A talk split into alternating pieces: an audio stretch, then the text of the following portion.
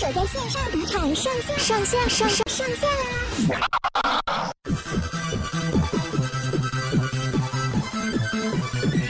欢迎收听东京热吗？我是杨咩咩。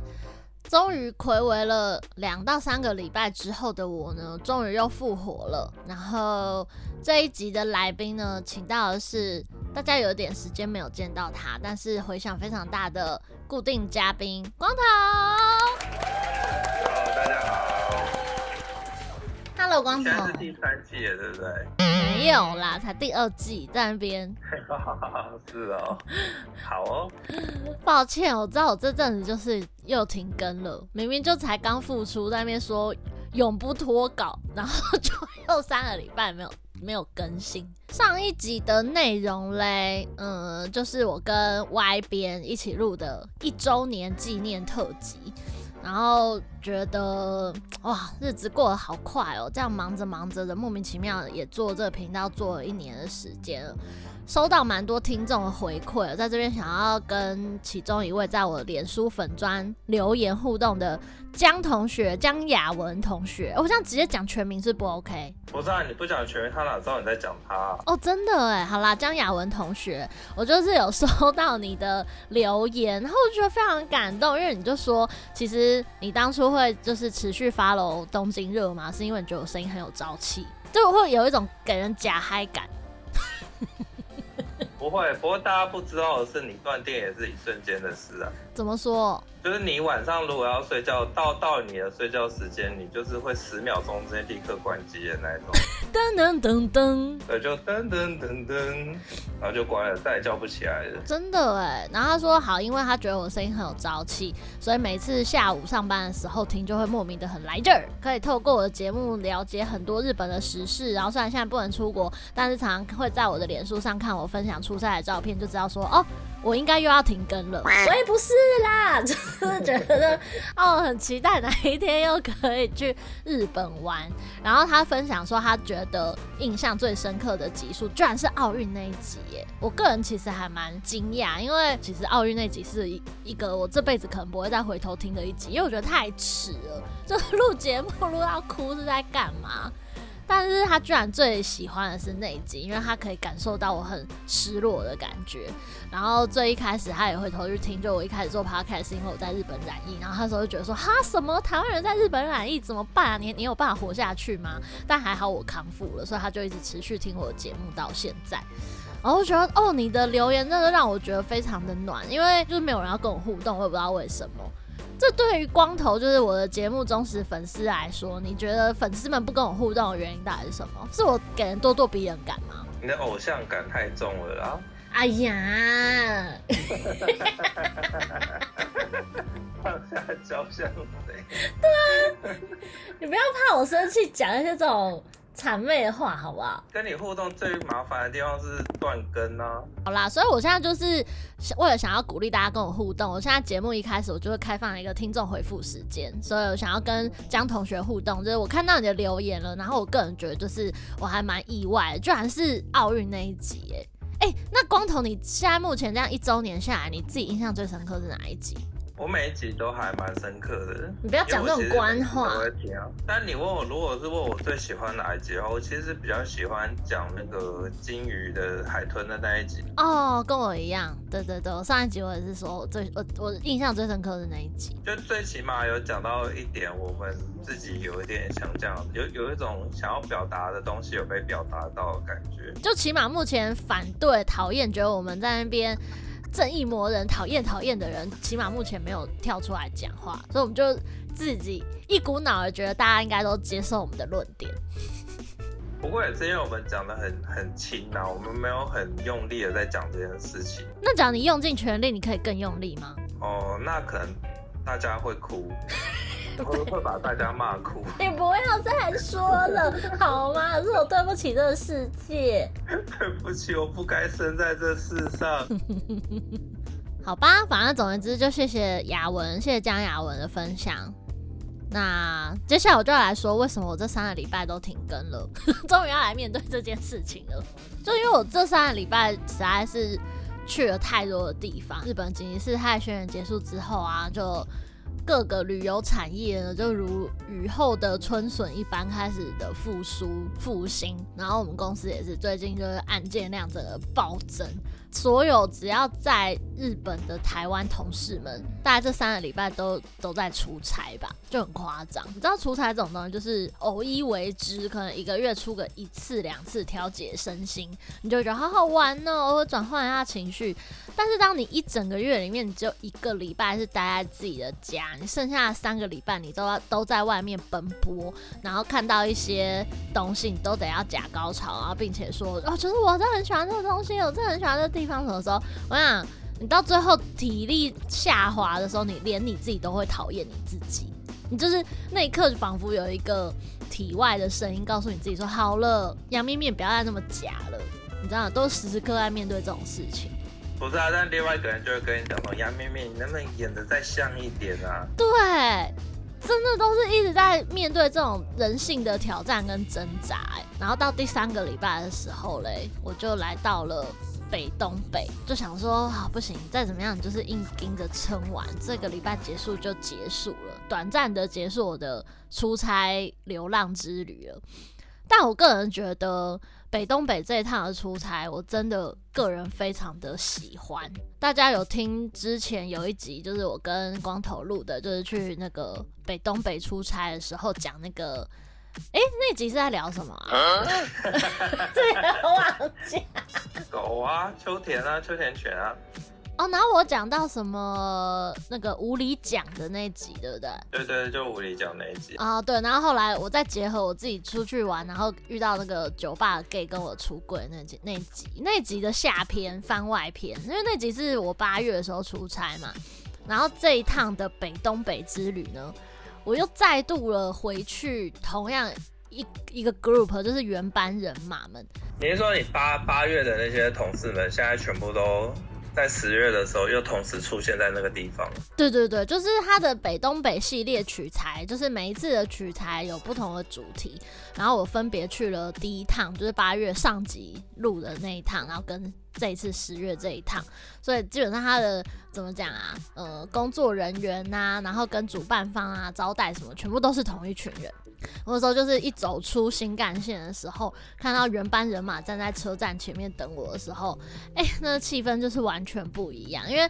通常我们到站之后，我们就是会先进行名片交换嘛。但就这一次出差的时候，完全会不一样。就一出闸门之后，大家就阿木讲，你知道，就里面讲了，然后就开始讲说最近有一说卡西，这件事很忙。然后你是上个礼拜才刚去哪边哪边出差，因为我们第一次结束之后，我们就互相交换联络方式啊、脸书什么的。然后你就会觉得哦。这感觉很 chill 哎、欸，你就是遇到了一群认识的人，然后你前面也就省掉那些交换名片跟客套寒暄的动作。你是说你一出闸门，立刻就开始唱老地方相见？对，熟悉的感觉全都回来了。然后每个都在那边跟你说什么？我跟你说，这趟就会有点硬哦，可能要飞飞行伞哦，什么已经是这种闲聊的节奏了。然后你就会觉得哦。这很棒哎，因为每次去到不同的地方，你就是要跟不同的代理店接洽什么，然后就会觉得重复的事情就是你要一直复制贴上，其实某种程度就是很耗费精力，更何况是在一个已经出差两个礼拜结束之后，你就假如又要再重新适应一个新团体，那个精神耗费力真的非常的大。那你们去的地方还是一样的吗？嗯，其实基本上我们这次还是一样，就是去。青森、秋田还有岩手县，对，就一样是这三个地方在绕。只是我们这次的主题是 outdoor，就是要做一些户外体验，比如说什么骑铁轨脚踏车啦、飞行伞。因为其实我们第一天去的时候，我们其实是要做那个飞行伞的，但是因为当天虽然天气很好，但是飞行伞的地方是在山顶。这我跟光头之前也有在台湾体验过飞行伞。就真的是你知道地底下一个样，到了山顶之后，那个风况啊，天气可能又不一样，因为山顶很有可能就突然又起雾或者下雨什么之类的。这一次因为风势太大，我们就没有没有做那件事情。但是呢，因为人对了，怎么样都对。虽然说我们有中间会因为一些天候啊取消啊什么的，但基本上我觉得这一趟就是人真的非常 nice，包括我们的那个开车的一位司机爷爷。然后他真的是太可爱，他叫丰岛叔叔。在我们相会的第一天的时候，他就一直看着我，然后跟我说：“你真的长得跟我孙女很像。”然后啊，孙女是多小啊？是四五岁那种小小班的那么小吗？然后他就说：“没有没有没有，他今年十八岁了。”然后就迫不及待，立刻从他手机里掏出他孙女的照片给我看，一直逢人就说：“你不觉得长得真的很像吗？讲话的态度、表情什么都超级像的。”我说：“啊，天啊，是十八岁，就算不像我也吞了，有没有？”OK OK，对，我就觉得 OK。然后晚餐的时候，我在那边。但我就叫他我自己讲嘛，然后就他们那个日本人就说没有，我自己讲还有点远，是你要叫他积极这样，就是耶的感觉，积极这样。然后从那那天之后就好，没事我叫他积极这样。到第二天的时候，我们就一路开开开开到秋天，然后又是去某一个我们上一趟就已经去过的一个那种休息站，就是道之驿这样。你知道温馨如爷爷，重孙魔人爷爷如他。他就立刻哦，因为我们前一天在吃饭的时候，那个秋田那边有一个非常有名的腌菜，这样，然后他就说，哎、欸，这个很有名，你要不要吃吃看？然后我说，啊、哦，我这个我我喜欢配美乃滋吃，这样麻油内子。然后他听成起司，所以他就一直记得说我喜欢吃那个腌菜加起司这样。然后他说，哦，所以你不喜欢单吃这个腌菜？我说，嗯，对，就有点尼嘎特这样，有点苦手。他就默默记得这件事情哦，就隔天就是在道之驿的时候，他就说，他就把我叫过去，他就说阿木讲来来来这样，然后说怎么了吉吉，然后他就说你看这边有卖你昨天说的那个腌菜加起司，我买给你好不好？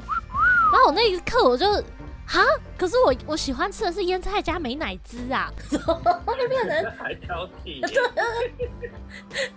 就是一个不识货的女子啊！你看我多难搞，我就跟他说，你这样有账心中又要有排句啦，是丰岛爷爷心中要有排句，但是我跟你讲，那一刻我只有放在心里，我没有说出来，说哈哥爷爷，我喜欢吃的是假美奶子，我没有。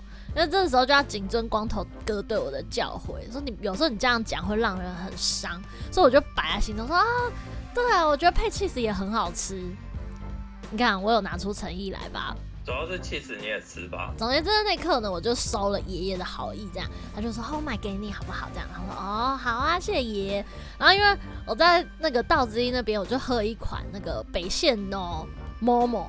反正这款果汁，这款桃子汁非常的好喝，我真的是推荐所有台湾的大家，下一次假如去秋田县玩的时候，你只要有看到北县 no momo 北县的桃的这罐 那个罐装铝罐装的桃子汁，我跟你讲，先买一打起来，包你之后旅程每一天你就是累到靠背，累到想要贴修足时间的时候，来一罐，你整个精神倍儿棒，超级无敌强，你晚上看深夜剧可以直接看到一两点。超提神，非常好喝，也不是它有加提神饮料，而是它真的非常好喝。它是百分之百浓缩原汁，然后这种是甜度刚刚好，然后那个桃子汁跟我们一般想象的水蜜桃汁那种有没有人工啊、色素啊那种味道完全不一样，你就是喝得出来桃子原本的味道。它的成分上面写什么？百分之百桃子汁哦，真的是因为那时候我第一次取材的时候，我喝到那罐的时候，我就想，我那时候。当地人就推荐我这罐，我想说啊啊，桃子汁不就是我们印象中那种有没有？就是人工化学感的那种水蜜桃味，就也不外乎就那样。我跟你讲，台湾人真的是可怜，我们老是吃一些那种人工化学色素东西长大，所以我们就误以为假味道是真味道。这桃子汁我真的太爱了，然后我那时候就觉得不行，我不能这样收人家的礼物，所以我就买了两罐，然后一罐我就是当下现场咵就打开喝，然后另一罐我送给爷爷。爷爷感动，也觉得孙女长大了，会回礼。没认识几天，怎么就长大了啦？从昨天十八，今天三十啊！对对对对对，就从十八岁立刻长大这样，懂一种当下就把那罐干了这样，然后就真的感情就真的非常好，而且他就常常就有意无意的，像第三天啊，就我们去走那个呃安比高原的大众走，因为他就是在停车场等我们嘛，然后走回来的时候他就问我说怎么样，累吗？还好吗？然后说。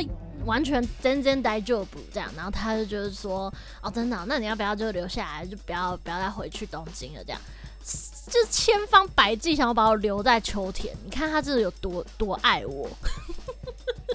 那，还是他把你当客户啊？我不知道，可是你这样讲，其他 KOL、其他网红，他也可以跟他们拉近关系啊。但他就真的只对我哎、欸。那里面是不是就只有一个你一个女生呢？嗯，我跟另外一个就是那个啊，翻译姐姐啦。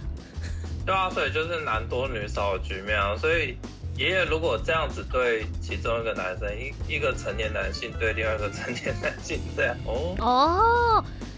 原来是这样哦，好了，那也没关系啦，我就我就愿意被宠啊，我就被宠孙呐，嗯，对啊，总而言之就觉得还蛮开心，然后我就把合照就是传给传给我妈，我妈说她长得跟爷跟我阿公很像，嗯，好像也还好。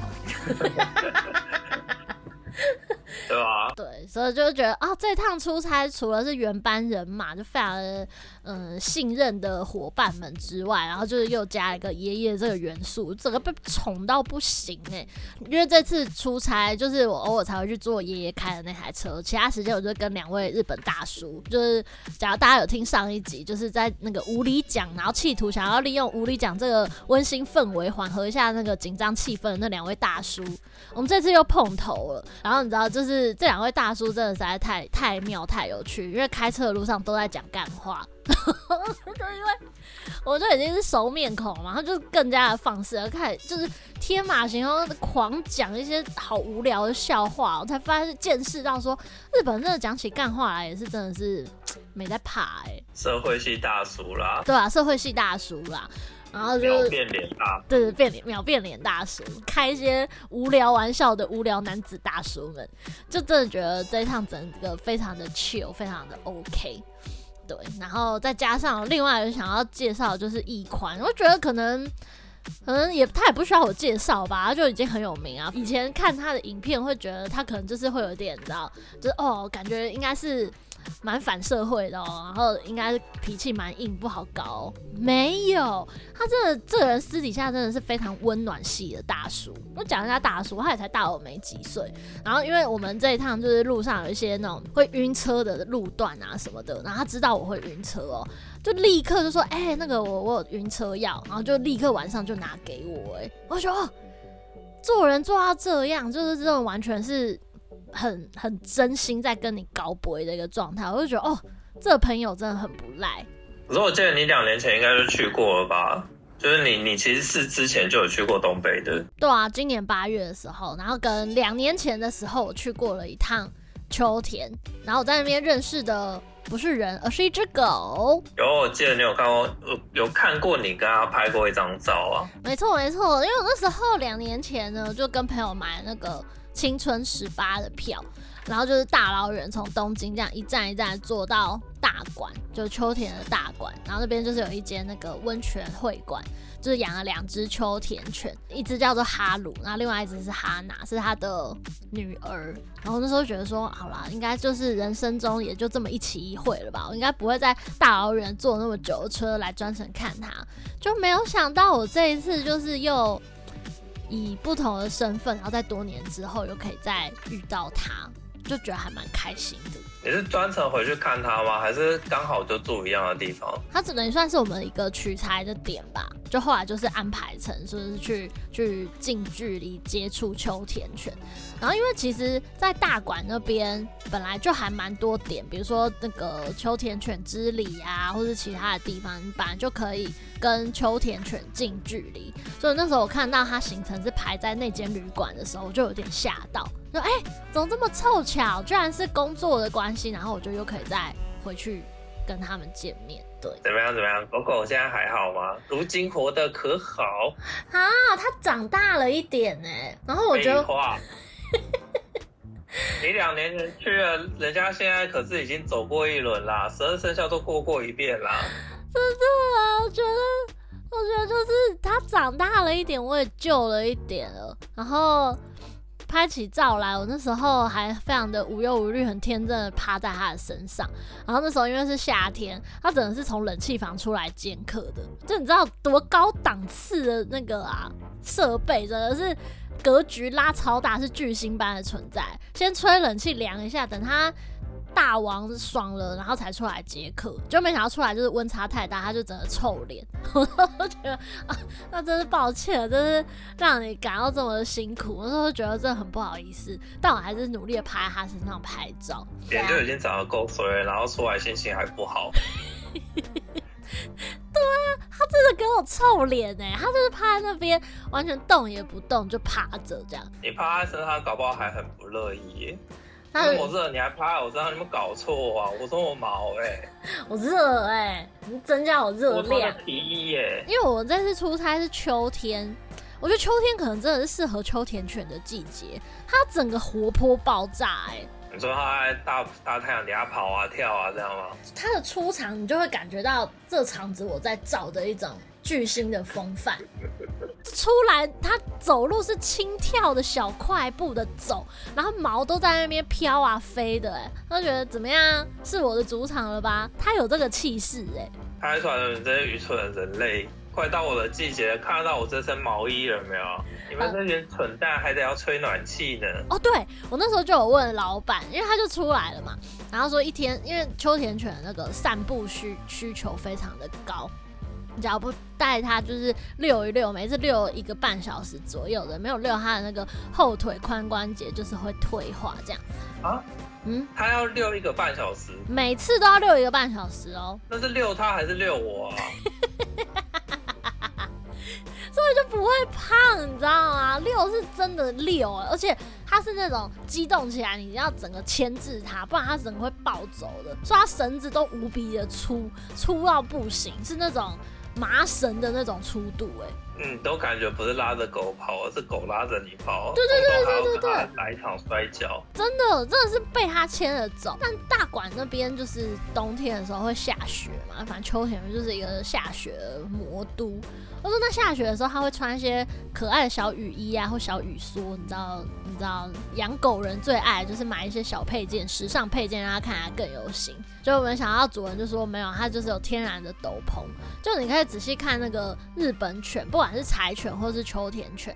它的那个背脊啊，后面都会有一个厚厚的一块，就是有那个毛，你会感觉到它那个毛的那个粗度比较跟身体上任其他部位比较不一样，就比较粗，然后厚厚的挂在它的背上，很像猫的那个后背可以抓起来的那一块。对对对对对，没错没错，就是抓猫背的那一块。他说那个就是。日本犬的特征就是，当它坐下来的时候，不管是下雨或是下雪，它那身就是它的斗篷，它那个是防水的，所以就是会整个只要一一甩动，它那个其实就可以抖落掉，还防泼水，防泼水 waterproof 哦。然后它就怪这么嚣张啊，超嚣张。然后那个时候主人就从它的那个背后，就是从不是雨梭的那个部分，是从它身体切的地方，就把它戳开。他就说：“你看，它除了外表。”那个黄黄的毛之外，里面内里其实是那种很绵密、黑黑的那种软毛在内层。对，所以他说那层非常的密集，所以水其实只会沾湿它的表面，它里面的那层就是你把它想成羽绒外套的羽绒，非常的绵密，它就会帮它保温。然后说就觉得，哎、欸，这不是跟我家库玛的构造有点像吗？大小不一样，人家那个是长版的大毛衣啊，人家库玛就穿半截啊。哎呦，抱歉，尺寸上不太一样，但基本上组成构造，我觉得好像就差不多哎。对啊，对，所以那时候他才说，哦，没有没有，他们不需要穿雨衣，他们这样就可以。我那时候整个呼好险了一下，因为不然我就觉得说，假如他真的要穿雨衣，我以前岂不是亏待我家库马了？他也没在穿，对不对？他也没在穿，赤裸的走在路上。小柴犬还敢穿雨衣呀、啊？哎、欸，我发现日本犬的性格真的都不太好、欸。哎，怎么说？就是。我家以前养的柴犬哭嘛，就就是那种二九一巷，整条街就是它的霸王啊。我想说，秋田犬看起来这么的无害，感觉应该性格很好相处吧？没有登场那一刻，有有 BGM 的那一刻，整个主场就是它在照。你知道，就是很远很远的小巷子，有一台车经过，吠爆！哎，是大吠，叭叭叭叭叭叭叭叭的那种大叫！哎，老板，我要听听他。对，这边是我家前面，你有没有问过我啊？是不是很嚣张？我觉得说，我不过就是两年前没看，两年内没有看过你，现在怎么性格整个变了、欸？哎，没有，秋田犬跟秋田犬跟柴犬本来就是狩猎犬啊，对啊，本来就会比较凶啊。你在你在那边，人家人家的天性，他也控制不住啊。所以我们都是被他们那种可爱外表给骗了。对啊。但是狗是被驯服的，好吗？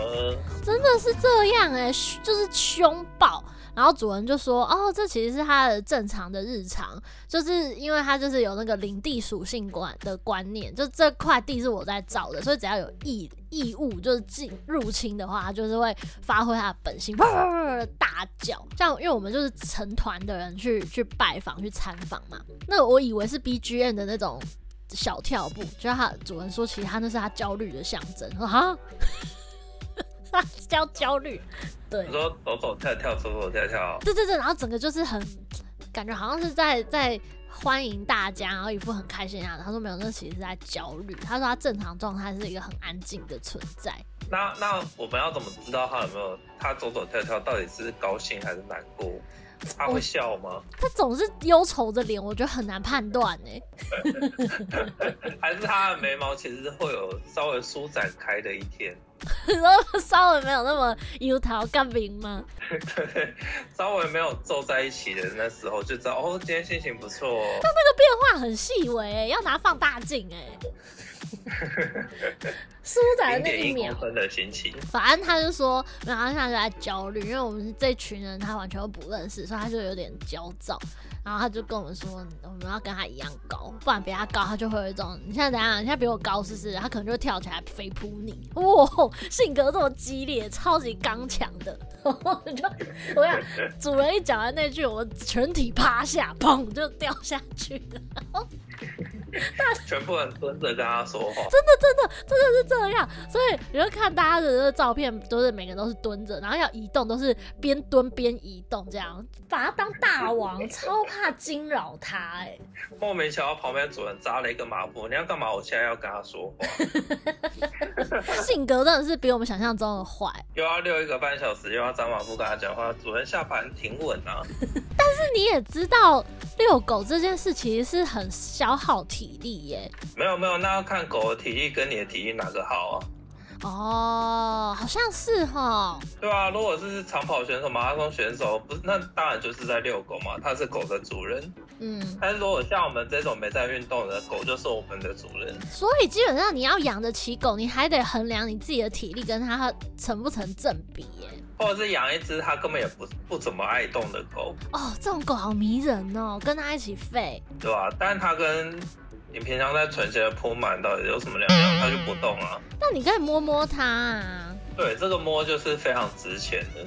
对，因为它也不动，然后你摸它就是在烧钱。就为了那个触感。现在讲讲，我都觉得你为什么不买一件皮草放在家里？当然不行啊，皮草是犯法的啊。说啥呢？皮草。在我眼里就是脏话，你知道吗？什么脏话？这两个字就是脏话。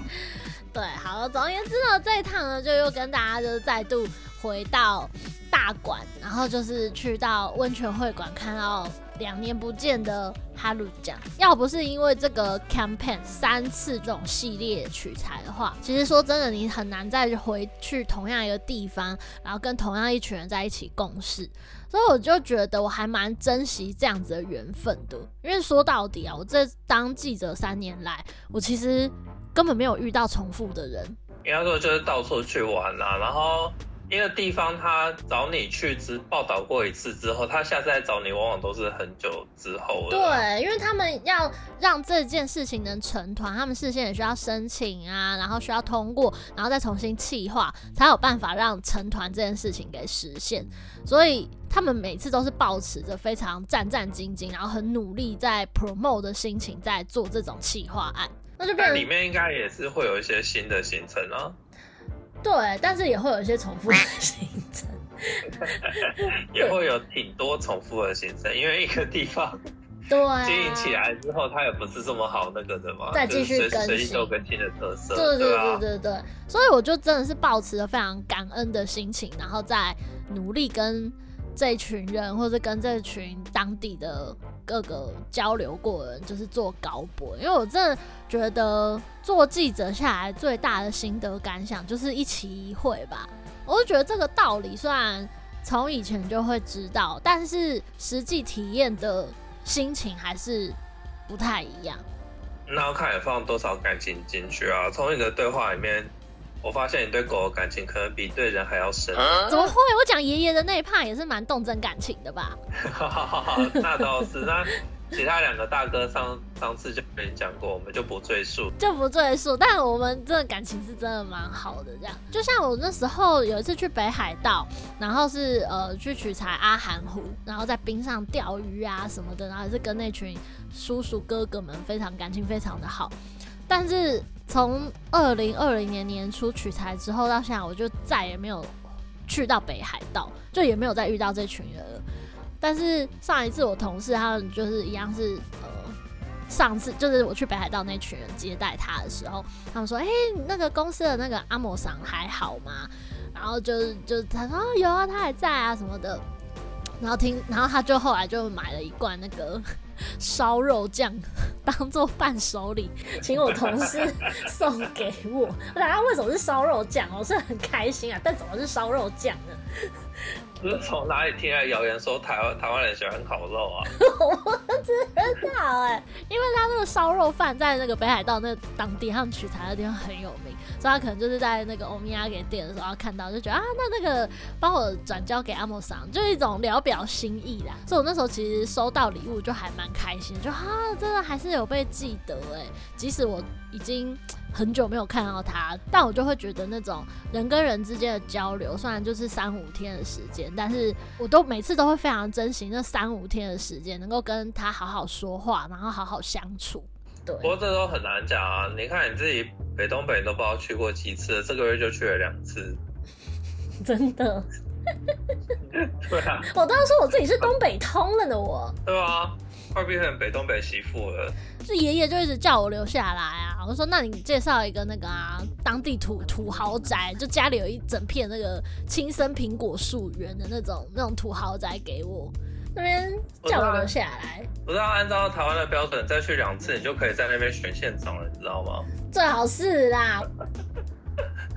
对啊，大家不都是这样吗？每次选举的时候在那边乱站关系，好像你真的跟这个地方很熟，然后实际上只来过两次，再去个两次，你就比那些人更熟那边了啦。真的人亲土亲的那种，难怪我那同侧两个大叔都说：“拜托，整个东北谁不认识阿莫？” 超屁话，我都觉得你好了啦。当地都开始帮你做竞选背心了，好不好？对啊，所以就觉得，嗯，我我虽然就是前两个礼拜去那个青森，还有去四国哦，四国那次爱媛取材真的是有够硬的，但是那两个礼拜累积下来的疲劳，让我在北东北这个礼拜其实就是真的很累，然后每天真的基本上就是在靠意志力在撑。但是就是因为有这群很要好的伙伴，就会觉得哦，那疲劳感稍微少了一点。但是我就会觉得非常的无力，你知道吗？因为下一次再见面都不知道是什么时候，我就会很想要用百分之一百二十的心力跟精神去好好跟他们相处。但是你会很明显感受到那种心有余而力不足的无力感。因为你已经出差三个礼拜啦，连八月这样，中间九月顶多就是也就三个礼拜的休息时间，然后后来又出差啦。对，哇，那就是很累啊。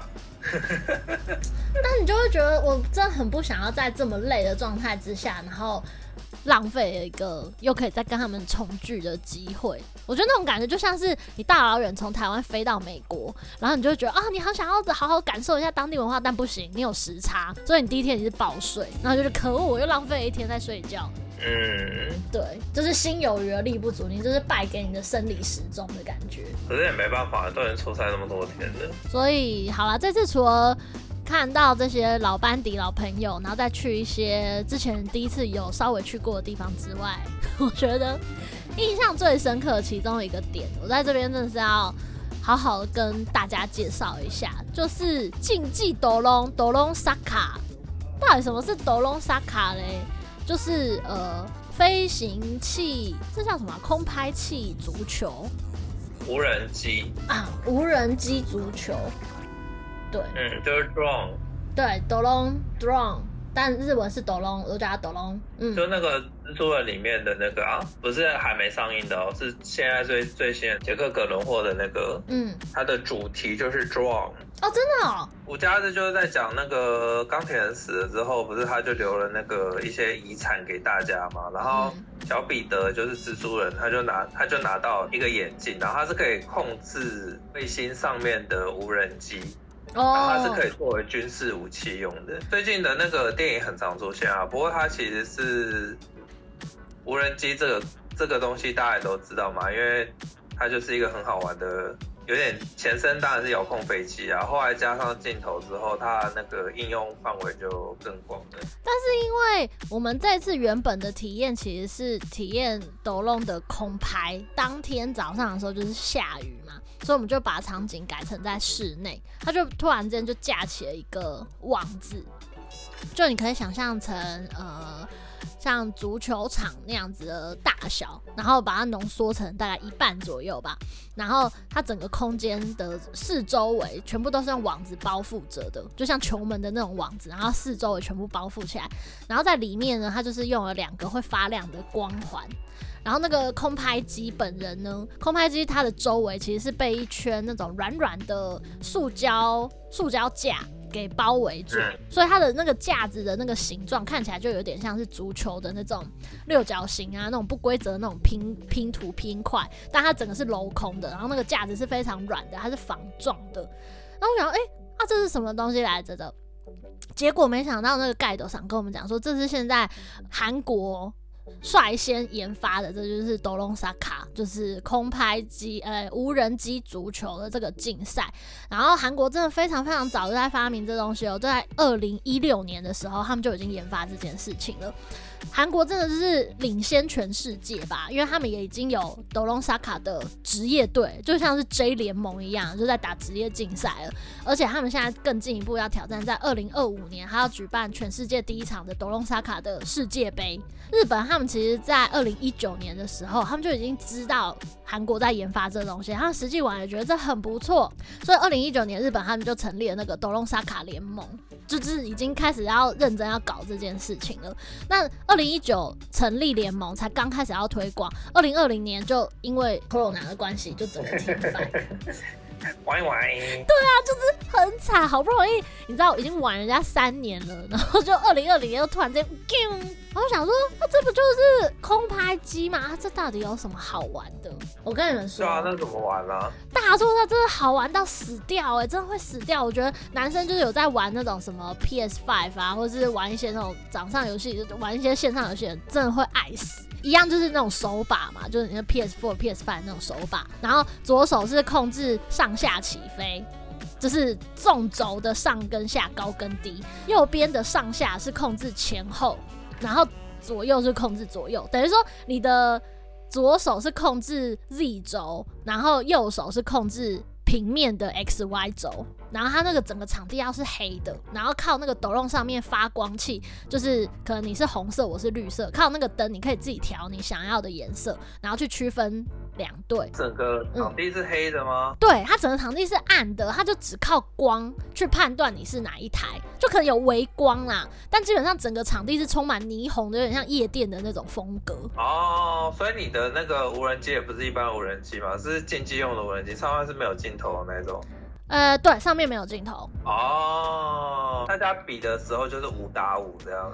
呃，对，正式比赛是五打五，然后两颗我说那个发光的那个发光的那个亮球，它那就是球门。发光。发光，所以你要控制你自己的那台斗龙进去对方的球门，就等于进去你自己的主场球门。那对方对手他们有舞台嘛，他就是看想办法要。指派一台当做是那个守门员去撞你的车子，去撞你的飞机，或者是他们打算采进攻模式，他们就是啊，可以随便你怎么进都可以，但通常不会啦，就是还是要有一个防，所以就整个看起来就是真的就像足球赛一样。哎、我那我问题，他他进球之后他会稍微停一下再重新开球吗？基本上，诶、我不知道，因为我们只是一对一而已，但是。照理来说，它是比较正常的赛局去做的，就是等于旁边也是会有那个讲解解说员，然后他们中场也可以喊 time out。它那台那个无人机，它是非常非常小台的，所以它的电池的寿命容量是有限的。像我们那天体验的，大概三分钟就是它的极限，它就会整个就歪歪歪歪就掉到地上这样，你就要进去抽换那个电池。哎、其实蛮不好用的，它是一个只有三分钟的球员。对，没错没错，所以他们呃正式的那个。德隆萨卡，它的那个规矩就是三局，然后每一局三分钟。这么迅速，那它中间会停吗？得分它会停吗？还是？我舞台干脆就排成一字，然后一直一直进那个球门就好了。但是你有对方的那个啊，不是好，那他就轮流排队进去，那他也轮流排队一直进去啊，那不是就比速度而已？对啊，对啊，但双方都是超攻击型球队啊，也是有可能。那这样就会非常无聊，谁要买这种球赛的票啊？谁看啊？喂！不就是排队吗？转圈圈进球门啊！哎、欸，可我跟你说，真的很不容易，因为啊，它不是很好操控。它那个斗龙你也知道，就是有那个风扇的那个桨嘛，所以一旦你在那颗球的下风处，你是会被吹走的。你即使再怎么控制，你是没有办法好好控制它的。所以等于风速的条件，你也要考虑进去。嗯。然后在中场休息，我说好，那是要干嘛？教练要信心喊话，是是对着一群斗龙信心喊话，然后说没有没有 没有，你们。你们不能只有三分钟啊！你们这些球员 跟奥特曼一样搞屁呀、啊！你们给我争气一点，撑久一点，跑起来！平常叫你们练练电力，你们就不听。现在好了吧？电力只有三分钟，搞屁！你每局都要念一样的哎、欸。是骂德隆有没有？对，骂德龙。帮你换个电池啊！刀子嘴豆腐心。可是他说那个那个喊 time out 就是这样，就是教练会去判断这台斗龙可能刚刚已经有遇到一些挫伤还是什么的，然后中场休息去换电池。对，球员还会受伤、欸，会受伤，他会受伤，球会受伤，然后去换电池或是去维修它的状态，因为有可能你去碰撞，他会。不然因为飞出去嘛，而且它四周围都是用网子围起来，但是网子会有缝，你知道？有时候你飞一飞，你就被吹出去，你就吹到场外嘞。那他球员会找借口吗？哦，我今天状态不好，飞不太起来。教练，我想下场。哎、欸，那他其实是五个五个真人要去操纵那五台斗龙，对不对？对。而且它，我觉得它很妙，是因为你斗龙它虽然是可以三百六十度无无方向的飞行嘛，但是它有一个判断前后的一个准灯，是红色的灯，所以你那个红色的灯一定要是面向你自己，你才不会方向错乱。但我觉得这件事真的太难了，因为所有斗龙长得都一样，比如说你的队员一次一一路排开都是五五个颜色，你怎你有时候你真的会眼花把把唰，就哎、我怎么控制错方向？你你根本你就在控制在别台，但是你看成队友的机子。它跟那个竞速型斗龙不一样，对不对？所以你眼睛其实要肉眼看着你那台德龙。对，你要看着你。一个 monitor。对，不是不是，你是要看着实际的斗龙。我那时候我是二打二嘛，我就每次都看成对手的，然后或者是我明明就看对了，但是为什么我要动的方向跟跟我要让他去的方向不一样？就是因为那个指示灯，红色的灯。不是在我面前，就变我我操错方反方向，就真的很容易错乱。我跟你讲，到最后你就整个觉得说，算了，杀死我好了啦，我不想玩了。我教练，我不想打球了。那个不好练啦，那个无人机，我到现在我也不敢玩，因为那个飞空拍真的要飞飞超多次，你操纵那个真的要飞超多次，你才能够熟练。可是空拍的那个斗龙跟这种竞速型又不一样，竞速型好像听说就是还蛮容易上手的，他说空拍的那真的没有那么容易。没有空拍不容易，是不容易在稳定。哦，因为有进位的问题嘛。对，但是如果是竞速型斗龙，你根本就不用想说它会不会拍到东西，你就是冲就对了。对对对对对对。当然自由度来说，当然是竞技型的，像你这种斗龙是比较好，而且它外面有软网啊，你根本就不怕它摔啊。对，完全不怕它摔。但我只是非常的惊讶，说日本是追很勤，然后韩国也真的领先非常的快。你看韩国已经有。那个联盟了，已经有职业队伍，日本都还没有职业队伍哎。新的东西本来就是看当地有没有这样的协会或这种资源，就会就会比较有差啊。韩国人也是最擅长拿一些奇奇怪怪先进的比赛来困扰大家的。比方说怎样那个先进比赛？我们现在国家开始研究跆拳道，我现在决定我们要推这个跆拳道，所以我就把跆拳道排进奥运项目。你看这种事情，然后。我现在又很会电竞了，我现在开始推电竞了，我早于全世界开始推电竞。好，我们现在电竞决定纳入亚运。哦，是哎，真的哎。我开始做，我就开始，我就开始赢大家了，你知道吗？赢在起跑点就是这样。真的哎，那你自己说这个斗龙萨卡也是啊，他们是第一个成立联盟队，然后他们二零二五年要办那个哎斗龙萨卡世界杯哎，我想说不是，那假如全世界都没有追上的话，不就你一个人跟日本在单挑，那有什么好玩的？好玩就好玩在我会赢啊！好玩就好玩在我可以吊打你啊！他真的很聪明哎，提早别的国家先布局哎。没有啦，他那个也不是也不是第一个那种德隆的那种竞赛啊，他那个其实不叫电竞，他叫飞竞。之前他们是他最早开始办这种飞竞的，其实是在美国办的，是美国。年对，在二零一六年，美国开始办这种大型的，我不是说小型的那种比赛，是比较大型的那种。嗯，他那种一开始在用的无人机都是用第一视角的，然后它是竞速跟技巧的，主要是穿越，就穿越障碍物什么的。嗯。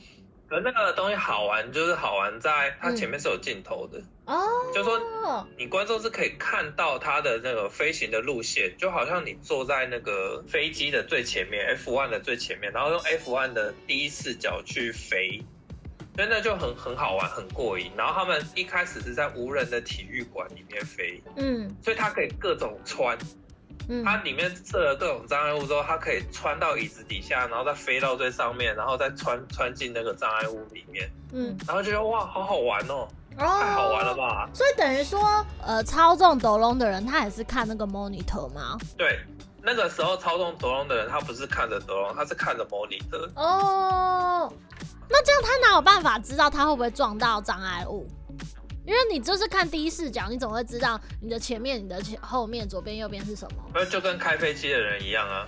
哦。开飞机的人怎么知道你会不会撞到障碍物？哎、欸，是哎，但是不是它不一样？因为空中没有障碍物啊，但是你斗龙就像你说，飞到椅子下面又飞到上面，你你得要知道你旁边有没有障碍物，这跟开车一样啊。对啊，所以可是斗龙的比赛就是。你虽然可以透过荧幕去看你现在要飞到哪里，可是，一开始你一定是用肉眼确认场地吗？嗯，你一开始一定是用肉眼确认场地完之后，你才敢这样飞啊，因为你知道左边有什么，右边有什么了吗？哦，了解。所以等于说，不管是选手或是旁边观赛的人，他们都可以享受第一视角冲撞的乐趣。对，你可以看到两个视角，一个就是现场嗯的那个视角，嗯、就是整个场地的状况的那个视角；另外一个就是德隆的视角。嗯嗯嗯嗯嗯。所以就跟你我我自己就觉得，好像跟你比起来看 F1 好玩多，因为 F1 就嗯。不见了，因为 F one 它不会，它偶尔啦，你在看电视转播，你才会偶尔看到选手视角。因为我记得选那个车里面也是有架摄影机，有有有，对对对对。对啊，但是是非常偶尔的。对，但我我说的就是在现场看的时候，除非你是那种特别高的 VIP 那种在上面，不然你看不到场地的状况，你就是听到嗯嗯嗯嗯嗯，然后车就过去。对啊，真的哎。所以在现场看 F1 没有那么好看。我说我在澳洲就看过一次 F1，然后就啊又跑过去啦，啊又过去啦。听声音我就知道啦，又经过啦。对啊，然后我都不懂我到底在那边干嘛，我就在草地上野餐呢，根本都在跟朋友聊天打哈哈，然后只是听到哎、欸、车子好像靠近哦，然后就看了一下，嗯过去哎那继续聊天。谁谁只知道领先集团什么时候要经过？对啊，然后我就觉得哈，那我还不如看转播哎，真的是。对吧？反正那个东西好玩就好玩在这边啊。嗯，在日本开也不是开第一个开始做的啦。台湾其实也有在做这个。台湾也有吗？斗龙沙卡吗？没有沙卡，但是它是它是更原始啊。就是我刚刚讲的那种比赛，就是 Drone Fighter 啊，就飞进斗士。嗯，台湾其实也应该要做，因为这个场地其实并不需要很大。对啊，不用很大哎、欸，很需要技巧跟你的科技要到。这个地方的科技也要到某一个，所以台湾其实很适合。那台湾现在有在做这个飞镜吗？有，现在有在做。去年有比赛啊，我看新闻，哦、去年有比赛。那不错，我觉得下一步搞不好就可以斗龙萨卡了。哎、欸，有可能，嗯，有可能，只要抽到五个人，可能还是有点，五个人都要有自己的斗龙嘛。对啊，应该会有个改装的限定的值吗？有有有，他就是他，呃，比如说好参加每一次的这种比赛、大会比赛，他就会告诉你说，比如说好你的奖是要用什么的，然后你的电池寿命可能是多少到多少，他会给你一个 range 的区间，所以让你可以去改造。对啊，但是你不能超过它，因为你超过它，那就没什么好玩啊，就都给你赢就好了。对啊，就是变成一个现实版的氪金比赛。嗯，我有钱我就用一个拔奖的飞超快。对，然后我电池有续航力三小时，我都永远可以在场上，我不用换替换选手。对啊，那这样还玩屁啊？对啊，玩屁哦。这个还不容易耶，就无人机的比赛都很考，都很考验技术了。嗯，还有反应。对啊，就是那个操作精度要高，你才有办法真的飞进那个环里面。真的真的，因为。就像我刚才说的，其实除了我当天感受到那个风力会会干扰之外，你自己想，他假如他就在球门上面，他就一直持续飞在那边，他用风吹你，你就不好进去啊。对啊，这招很下流哎、欸。每个选手还是会会有他的射正射正的那个吗？值吗？对对对，就是有时候会不小心没有射进球门这样。对。只是不知道有没有进一步的罚球就是了。要怎么罚？他要先举手吗？不知道，或是角球，或是假摔。哎、欸，搞不好是假摔。德隆假摔，德隆假摔，啊、我没电啦，就掉下去了。哇，这么过分！内马尔是你。对，哎、欸，你不觉得这就很有趣吗？那这就有战术的考量在里面啦。怎么假摔啊？到时候裁判要是上来验伤怎么办？还不能及时给黄牌？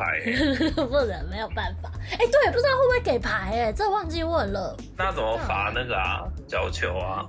没有啦，没有角球，还真的有角球嘞。自己从角落飞出来。起飞点坏而已，好烂哦，烂死了。对啊，总而言之呢，就在这边介绍给大家，现在这个日韩最新的趋势，ドローンサッカー， 以后就不用每四年等一次世界杯。你看它很巧妙，还跟世界杯错开，因为它假如第一届是二零二五年的话，卡达是明年嘛，二零二二年，所以再过个三年，可以先看ドローンサッカー暖身一下。 哎、欸，真的哎，我们真的需要一些奇数年的比赛，奇数年的大赛。对啊，你自己看世界杯跟奥运都是偶数年哎，觉得这个东西其实还蛮值得期待的。然后我那时候看到就觉得说，哎、欸，那不知道台湾有没有在做这件事情？但那天听完那个讲解人员讲完之后，真的觉得说，世界真的不一样了，真的不能再阻止小孩打电动了。我奇怪，觉得不是，它是飞进，它不是电竞啊。但你不觉得基本概念都一样吗？你也不能阻止小孩玩遥控飞机，就说哎，好，你功课考得好了再买这个飞机给你。没有，这东西就可以当职业了。不是，我跟你讲，随着时代的演进，玩的东西会越来越不一样啊。它飞进，它现在也不算小孩玩的东西啊。那我小孩在玩的，小孩都蛮玩电动，声光效果很很棒啊。你说玩那个无人机，无人机是能够放放一个大招吗？突然之间放一个龙卷风出来，然后把对方的飞机全部卷走？你只是要爽度，那当然是比不过电动啊。对啊，所以现在飞机这种大人的玩具，哦，便宜的 F1。可是这个东西就像你说，它需要精巧的操作，这不是要像电竞选手一样，越年轻反应状况越好吗？哎，不一定。飞行器有它的极限在，嗯、你你讲的那个电子竞技反应之所以要快，是因为电子的反应比你快，嗯，所以你立刻反应，它立刻马上就可以做出来。但飞行器不一定，因为飞行器通常它有会有个时速，嗯，它的反应反而不用这么快，就像棒球一样啊，就是棒球人类的最高时速就是一百六十多，投出来球最高就是一百六十多，嗯。你只要在这个 range 里面，不管你几岁都是可以打的。当然，他会年龄上会有个上限嘛，但是也有人是打到四十岁，他还在打。嗯，然后他的反应在这个 range 里面就可以啊，就是它其实还是一个量量化的一个标准呢、啊。嗯，那总之它因为飞行器有它的极限，它不可能它再怎么转的角度再怎么小，它还是有个角度。嗯，那。速度再怎么快，它还是限制在那个速度里面。嗯，对，所以它反而它对年龄的限制可能就稍微放松一点。原来如此，那不然就是足球员三十五岁以后退役，就都来打ドローンサッカー好了， 延续他们的那个职场生命。不是他万一把习惯带到场上怎么办？突然假摔。就突然你的斗龙突然往下掉了，然后我受伤了。怎么样？我们切磋啊，我们真实都是这样打的啊，怎样？不服来战。你就看内马尔的那个斗龙就一直在地上滚，然后梅西一直助攻，但你要助攻什么？球也不用传，你自己就是一颗球。助攻自己的，助攻自己，不要推我一把，拜托。没想想到这玩意儿我该怎么助攻啊？欸、要不我助攻是不是挂零吧？真的哎，这样哎，我没有，我觉得斗龙应该搞不好就没在看这些，就看纯看进那个啊进球数啊。有还是可以有啊，就是他的助攻还是可以有啊。帽子戏法一次过三个人，因为他毕竟是团体游戏啊，助攻还是可以有啊，就是。譬如说，我这个德隆，我决定要进攻的时候，我旁边的德隆帮我阻挡对方的德隆，那算不算？哦，真的是哎，真的哎，但那可能就算在团队分，你个人就没有办法那么突出，不然那么多球，我就不相信旁边的教练看得出来这颗球是谁的。哎、欸，不一定啊，就是。这个这玩意儿就是跟那个美式足球就会有点像嘛，就是带球的那个人得分就得分，他的助攻，他的那个防守防守组的球员也是挡人就好，他不用拿球啊。嗯嗯嗯。但是这样子，美式足球有在算助攻吗？比如说哦，八号助攻一次？没有，是看场上的情报数跟他那个阻挡的防守组的表现。哦，那对，那就是 teamwork。这个这个真的是很好看的出来的啊，所以。其实看身体素，你但你看德隆这个没有意义啊。嗯，德隆就是纯粹技巧，反正你每个球员长得都一般大小，嗯嗯，没有量级上的差别，对啊，就是看技巧啊。嗯，好哦，我觉得这个东西呢，反正现在韩国已经做起来了嘛，然后日本正在路上。那我觉得把这个情报带给台湾，希望台湾也可以就是追补上。虽然这样子参加二零二五年的世界杯，就是很有可能是被韩国压着打。但就是我觉得，反正世界的潮流有一部分在这边，就是飞行器、无人机的潮流，就提供给台湾的大家做参考。哎、欸，没想到在东北这块土地上面见识了最新科技的这个运动结晶，真的，而且跟我们介绍的小哥，哎、欸，讲到这个时候眼神在发亮、欸，哎，而且他说就是九州已经推得很勤了，然后秋田有点想要就是趁势赶快崛起成为第二霸主，又是开始这种起跑点的竞赛，没错没错，所以你自己看连。国家自己的那个地区划分都已经在竞赛，然后咱们台湾的谁先做起来，搞到谁就赢了。赶快趁现在！好啦，总而言之呢，以上呢就是我这一次到北东北的取材的一些心得感想，跟大家 update 一下。这就是为什么我整个停更的原因。然后接下来呢，因为其实还蛮多听众就是非常的好奇，可能就是我常常在脸书分享我的各地取材的一些照片，然后就有烧到他们，所以就有一些听众回馈说想要知道我每一趟取材的一些好玩的东西，或是我一些看到的东西、新的感想。那这集先把北东北介绍给大家，之后再陆续把取材的心得感想呢，呃，陆续更新跟大家说。虽然这一阵子都没有更新，不过其实。这个心态其实是作者外出取材，而且真的取了蛮多材，绝对不会像富坚一样，其实都在打电动啊，但就是作者外出取材。但你是真的外出取材，我是认真取材哦，好不好？有照片，有凭有据的。对啊，好啦，陆续再跟大家更新哦。那这集节目先到这边，假如是用 Apple Podcast 收听的话呢，欢迎帮我们订阅频道，然后加五星评等，然后在下面帮我们留个言。那假如你是透过 Spotify 收听呢，也欢迎帮我们订阅、按赞。然后，假如你是平常想要知道杨咩咩到底私底下取材到底在干嘛，最近又停更了。我跟你说，上脸书杨咩咩的 On Air Channel 看一下，我最近有没有发一些照片，就知道为什么我又停更了。假如你是只用 IG 的话呢，也欢迎搜寻东京热吗，上面就会有 Y 边为你服务。好，今天这集就先到这边喽，拜拜拜。